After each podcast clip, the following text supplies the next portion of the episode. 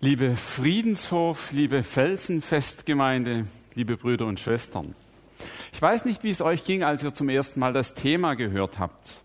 Friedenshof oder Friedhof. Ich muss gestehen, mir hat es gefallen. Aber ich hatte ein Problem, ich wusste nicht, was für einen Bibeltext ich nehmen soll. Deshalb habe ich mich entschieden, einzelne Bibelworte im Lauf der Predigt einzubeziehen. Den Friedenshof kennt ihr alle und ihr wisst auch, was ein Friedhof ist. Aber kaum jemand kommt auf die Idee, das eine mit dem anderen zu vergleichen. Dazu kommt noch obendrein, dass Friedhof im Grunde genommen nichts anderes meint wie Friedenshof. Es soll der Ort sein, an dem die Verstorbenen im Frieden ruhen sollen. Nun haben wir freilich eine Verbindung vom Friedhof zum November. Und eben hat der November begonnen und wenn es eine Zeit gibt im Jahr, die man am ersten mit dem Friedhof in Verbindung bringt, dann ist es der November. Da werden die Gräber für den Ewigkeitssonntag vorbereitet.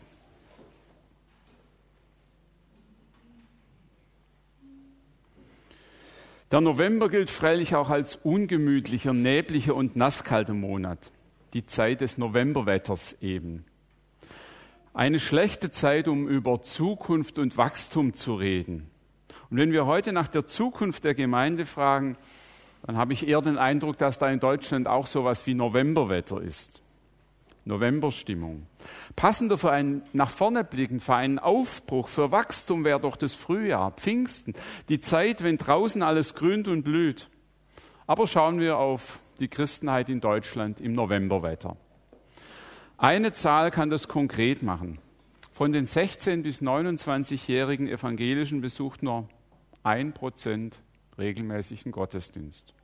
Nur ein Prozent von denen, die vor kurzem erst konfirmiert worden sind. Nur ein Prozent, dabei sind diejenigen gar nicht mitgerechnet, die aus der Kirche ausgetreten sind oder noch nie dazugehört haben. Und das werden gerade in dieser Altersgruppe immer mehr. Nur ein Prozent, da tröstet es wenig, wenn die Katholiken mit vier Prozent viermal so viel haben. Was heißt das für die Zukunft des evangelischen Gottesdienstes, der evangelischen Kirchen und Gemeinden überhaupt?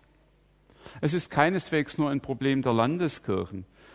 Landeskirchlichen Gemeinschaften und Freikirchen mag der Rückgang weniger stark sein, aber da höre ich auch von einer Krise der Mission. Ist das das Bild für die Christenheit in Deutschland in unseren Tagen? Friedhofsruhe, Novemberstimmung? Jedenfalls kann man nicht gerade sagen, dass da voller Erwartung und Zuversicht in die Zukunft geblickt wird. Eher geht es frei nach Heinrich Heine, denke ich an Kirche in der Nacht, so bin ich um den Schlaf gebracht. Ja, wir brauchen einen ehrlichen Blick auf unsere Situation und Gemeinden, einen Blick, der nichts beschönigt. Aber dieser Blick reicht nicht aus. Es ist gerade so, wie wenn wir einen Baum im November und dann im Winter ansehen. Was sehen wir da? Dürres Holz, keine Früchte. Der Wert reduziert sich scheinbar auf den Brennwert. Aber jeder weiß, dass ein solcher Blick zu kurz greift. Es greift zu kurz, einen Baum im Winter nur vom Vorfindlichen anzusehen. In einem Baum steckt mehr drin. Wenn er gut verwurzelt ist, wird er im Frühjahr blühen, Blätter treiben und Früchte tragen. Der Blick auf das Vorfindliche reicht nicht aus. Wir sollten den Baum sehen von dem her, was in ihm steckt, was aus ihm werden kann, von seinem Potenzial her.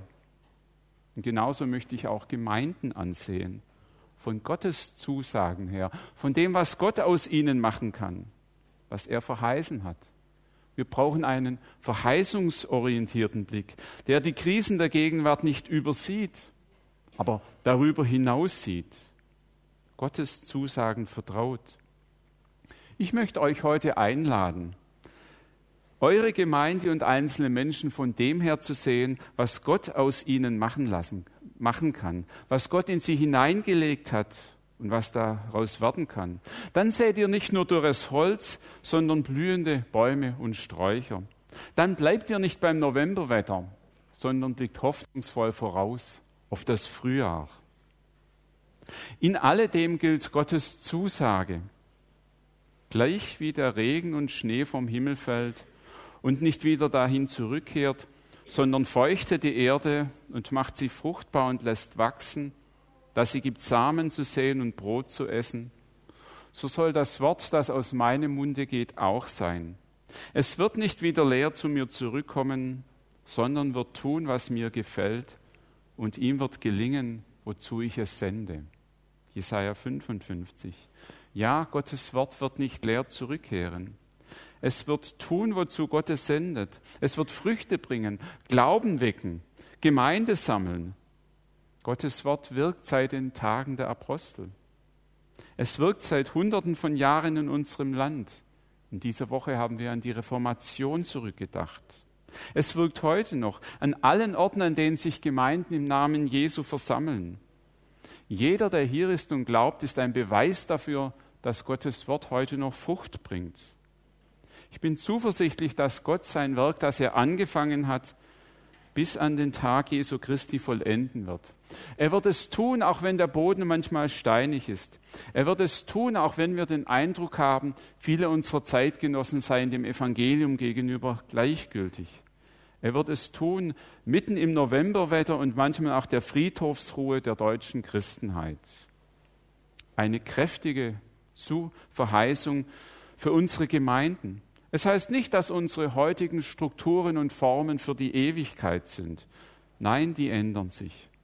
Aber bis zum Tag Jesu Christi, bis zu seiner Wiederkunft wird es Gemeinde geben. Auch wenn die Zahl der Mitglieder rapide zurückgeht. Die Kirche Jesu Christi bleibt.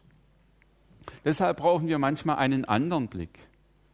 Den Dank, wo junge Menschen beginnen, Jesus nachzufolgen. Bibel zu lesen, ihre Gaben in der Gemeinde einzubringen. An diesem Wochenende ist in Tabor der Next Plus Kongress für junge Erwachsene. 400 bis 500 junge Erwachsene sind da versammelt. Ich denke dankbar an die jungen Studierenden in Tabor, die motiviert sind, Jesus nachzufolgen und das auch in ihrem Beruf zu leben. Ich habe das Vertrauen, dass Gott seine Gemeinde auch in Kassel, in Nordhessen und an anderen Orten weiterführen wird. Martin Luther hat den wunderbaren Satz gesagt, wir sind es doch nicht, die da die Kirche erhalten können. Unsere Vorfahren sind auch nichts gewesen. Unsere Nachfahren werden es auch nicht sein, sondern der ist es gewesen, ist es noch und wird sein, der da sagt, ich bin bei euch alle Tage bis an das Ende der Welt.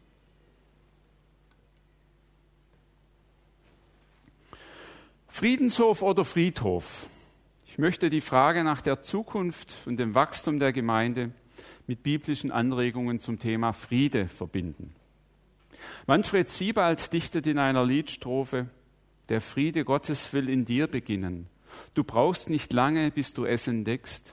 Was Gott in dich hineinlegt, bleibt nicht innen. Friede, der nach außen wächst. Friede, der nach außen wächst. Ein schöner Gedanke, den ich nach unterschiedlichen Seiten hin entfalten möchte. Ich habe vom EC mich dabei inspirieren lassen und jetzt hoffe ich, dass es bald weitergeht. Jawohl. In vier Wachstumsrichtungen weiterzudenken und das mit biblischen Impulsen zum Frieden zu verbinden. Kennt jemand von euch diese Skizze schon? Ja, die Erzähler oben, die kennen es. Wunderbar. Das Modell kommt ursprünglich aus England, wie noch an den englischen Richtungsangaben erkennbar ist. Es hat noch einen viel älteren Hintergrund. Darauf möchte ich später noch hinweisen. Wir haben hier vier Wachstumsrichtungen, eigentlich müssten wir richtiger sagen Beziehungsrichtungen, die nicht nur für den EC, sondern für jede christliche Gemeinde grundlegend sind. Das erste ist die Richtung nach oben, das Ab, das Aufwärts entschieden für Christus. Es geht um die Beziehung zu Gott. Diese Beziehung ist Grundlage jeder christlichen Gemeinde. Sie wird konkret im Hören auf Gottes Wort, in der Antwort im Gebet, im Lobpreis, im Gehorsam des Lebens. Entschieden für Christus ist eigentlich zu wenig, weil es nicht nur um unsere Entscheidung geht, sondern allererst darum geht, dass Gott seine Gemeinde erwählt hat, dass er kein stummer Gott geblieben ist, sondern dass er bis heute redet. Und das ist möglich, weil wir Frieden mit Gott haben, weil Jesus durch seinen Tod am Kreuz Frieden geschaffen hat. Deshalb können wir in Frieden mit Gott leben. Er, Christus, ist unser Friede. Das Zweite ist dann das In, zugehörig zur Gemeinde. In meint hier innerhalb, die Beziehungen innerhalb der Gemeinde, die Gemeinschaft untereinander, die Einheit in Christus. Es geht darum, zu wahren die Einigkeit im Geist durch das Band des Friedens. Epheser 4. Auch für das Miteinander in der Gemeinde gilt, er Christus ist unser Friede. Er verbindet Menschen mit sich und untereinander, die ursprünglich getrennt waren, einander feindlich gegenüberstanden. Das ist die Perspektive für das Miteinander in der Gemeinde. Der Friede Christi, zu dem ihr berufen seid, in einem Leibe, regiere in euren Herzen. Weiter geht es, das dritte mit dem Wuf, miteinander, verbunden mit allen Christen. Auch hier gilt wieder, dass Christus unser Friede ist. Er versöhnt Menschen mit sich und untereinander. Daraus erwächst die Einigkeit im Geist durch das Band des Friedens zu unterschiedlichen Gemeinden, zu unterschiedlichen Kirchen, die Einheit der Christenheit. Vorhin haben wir miteinander unseren christlichen Glauben bekannt. Dieses Bekenntnis des Glaubens ist so ein starkes Band der Christenheit durch die Jahrhunderte hindurch. Wir dürfen uns einreihen in diese Gemeinschaft. Wir gehören zur weltweiten Christenheit dazu. Dazu gehört auch der dankbare Rückblick auf die Reformation, auf das, was Gott durch Martin Luther, durch die Neuentdeckung des Evangeliums geschenkt hat. Aber das Miteinander geht noch weiter. So wie ein Christ nicht alleine Christ sein kann, sondern die Gemeinde braucht, so kann eine Gemeinde nicht allein Gemeinde Jesus sein. Sie, verbraucht die, sie braucht die Verbundenheit mit dem größeren Leib Christi. Das beginnt mit der Verbundenheit der Gemeinden hier, so wie ihr heute gemeinsam das Felsenfest feiert. Es gehört dazu, sich mit anderen Gemeinden zu vernetzen. Hinten habe ich an der Pinnwand gesehen, dass da die Netzwerke, andere Gemeinden und Bewegungen in Kassel stehen, mit denen ihr hier im Friedenshof vernetzt seid. Dann die Zugehörigkeit zur evangelischen Kirche, zur evangelischen Allianz, die Ökumene vor Ort und weltweit. Dieses Miteinander kann auch Aufgaben mit sich bringen etwa zu einer Migrationsgemeinde, die in einer fremden Umgebung Unterstützung, Begleitung braucht. Wenn wir die Spaltung der Christenheit sehen und darunter leiden, dann ist es eine wichtige Aufgabe, dass hier Friedensstifter und Brückenbauer da sind. Selig sind die Friedensstiften, sagt Jesus in der Bergpredigt. Manchmal ist das Miteinander nicht ganz einfach und eher schwierig. Dann gilt, was Paulus der Gemeinde in Rom schreibt ist es möglich, so viel an euch liegt, habt mit allen Frieden. Die vierte Beziehungsrichtung schließlich ist das Out, das Hinaus, gesandt in die Welt. Auch hier gilt wieder, selig die Frieden stiften. So viel an euch ist, habt mit allen Frieden. Wir können an die geistliche Waffenrüstung denken, beschut an den Füßen, bereit für das Evangelium des Friedens. Auch die Jahreslosung 2019 wirft ihr Licht voraus. Suche Frieden und jage ihm nach. Das Hinaus bezieht sich auf den missionarischen Auftrag, den Auftrag, das Evangelium zu verkündigen, Menschen in die Nachfolge Jesu zu rufen. Ich möchte es mit einer weiteren Frage verbinden, mit der Frage, wie Gemeinden in ihrem Umfeld verwurzelt sind. Manche Gemeinden sind wie Topfpflanzen. Topfpflanzen könnte man eigentlich überall hinstellen. Sie sind nicht an einen bestimmten Ort gebunden. Das ist der Vorteil von Topfpflanzen. Der Nachteil, ihr Wachstum ist durch den Topf begrenzt. Sie können keine Wurzeln in ihrem Umfeld schlagen. Sie können nicht aus ihrem Topf hinauswachsen. Zunehmend entdecken Gemeinden, dass es nicht damit getan ist, wenn Gemeindeglieder untereinander verbunden und befreundet sind. Dabei ist das gar nichts Schlechtes, sondern hoch zu achten. Aber der Auftrag, den Jesus seiner Gemeinde gegeben hat, weist sie über den, die eigenen Grenzen hinaus.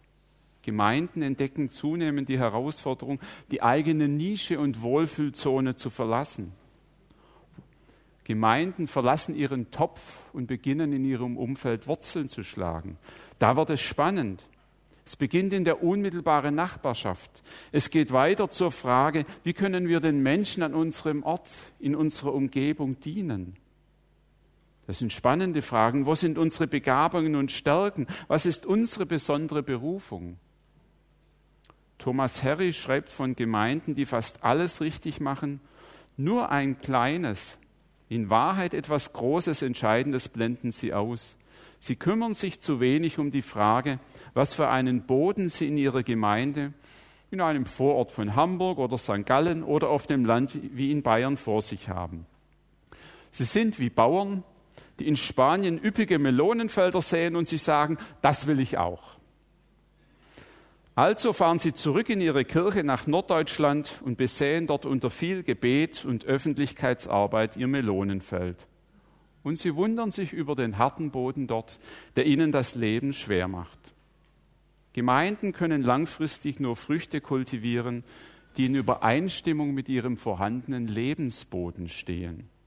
Das heißt, hinhören, verstehen, Bodenproben nehmen und dann erst entscheiden, was gesät und gepflanzt wird. Das Melonenprojekt loslassen, wenn der Boden es nicht hergibt.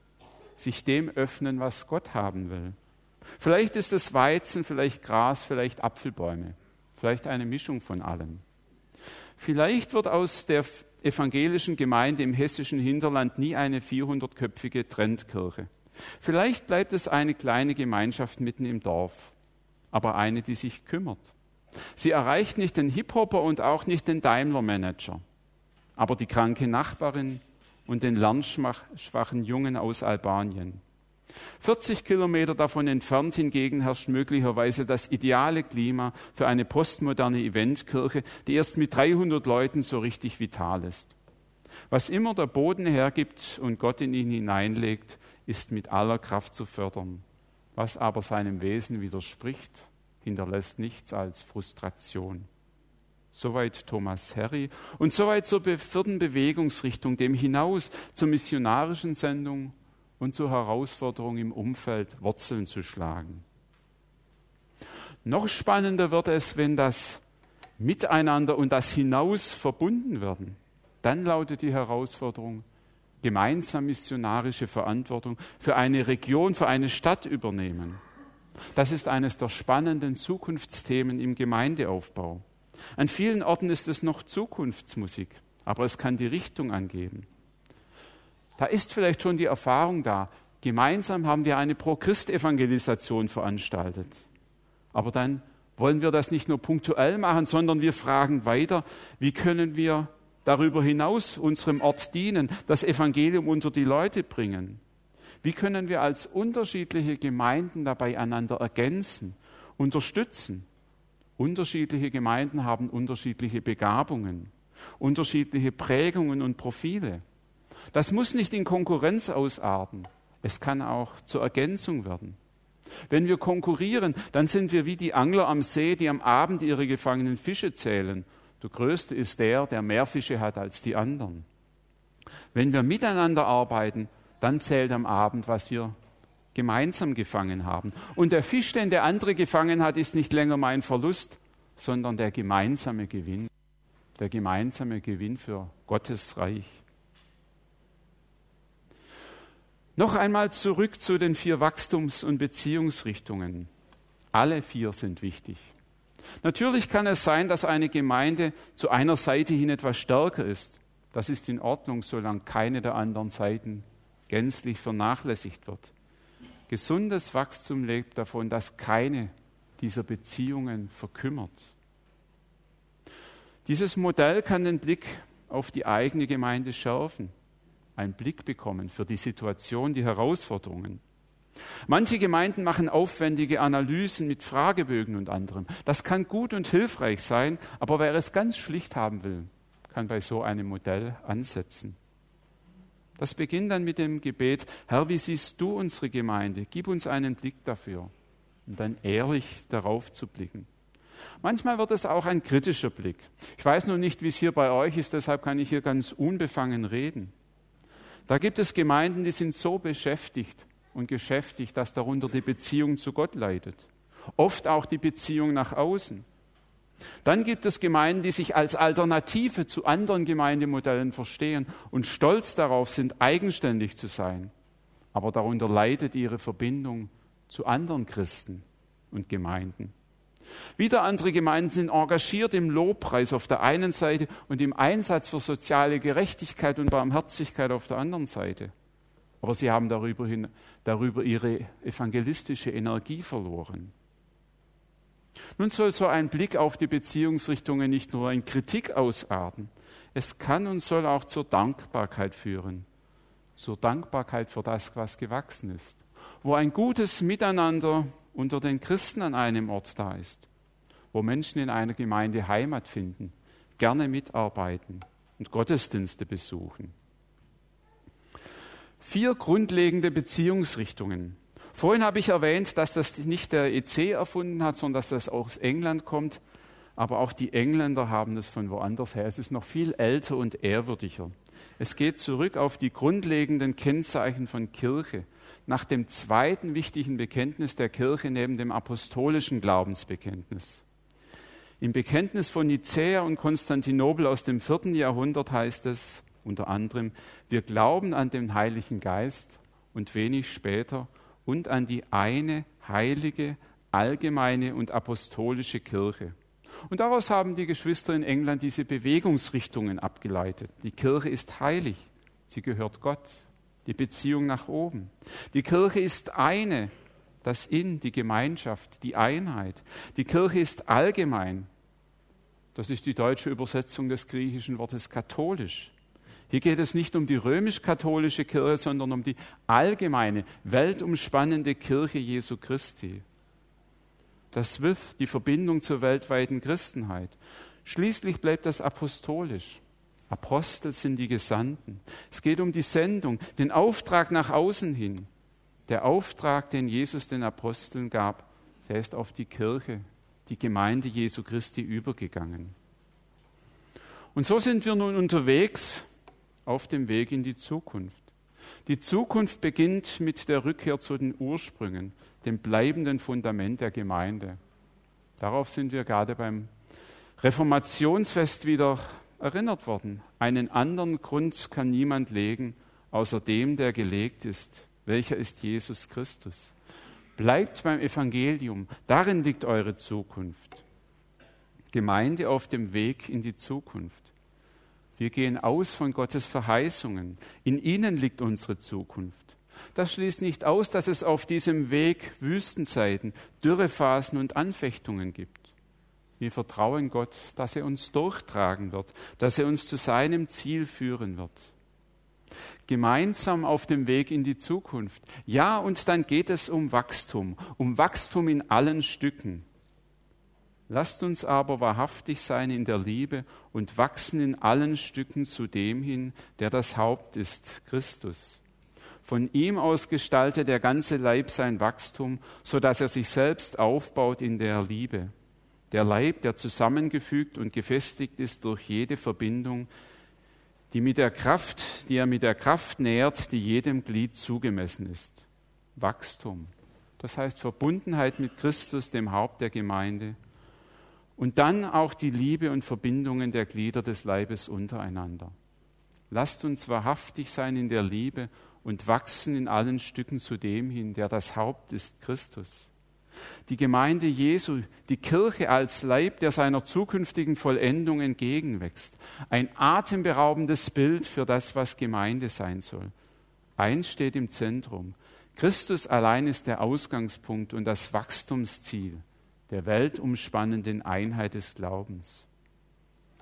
Friedenshof oder Friedhof? Friedenshof natürlich, der Ort, an dem Gottes Friede sich ausbreitet. Und der Friede Gottes, der höher ist als alle Vernunft, der wird eure Herzen und Sinne in Christus Jesus bewahren. Amen.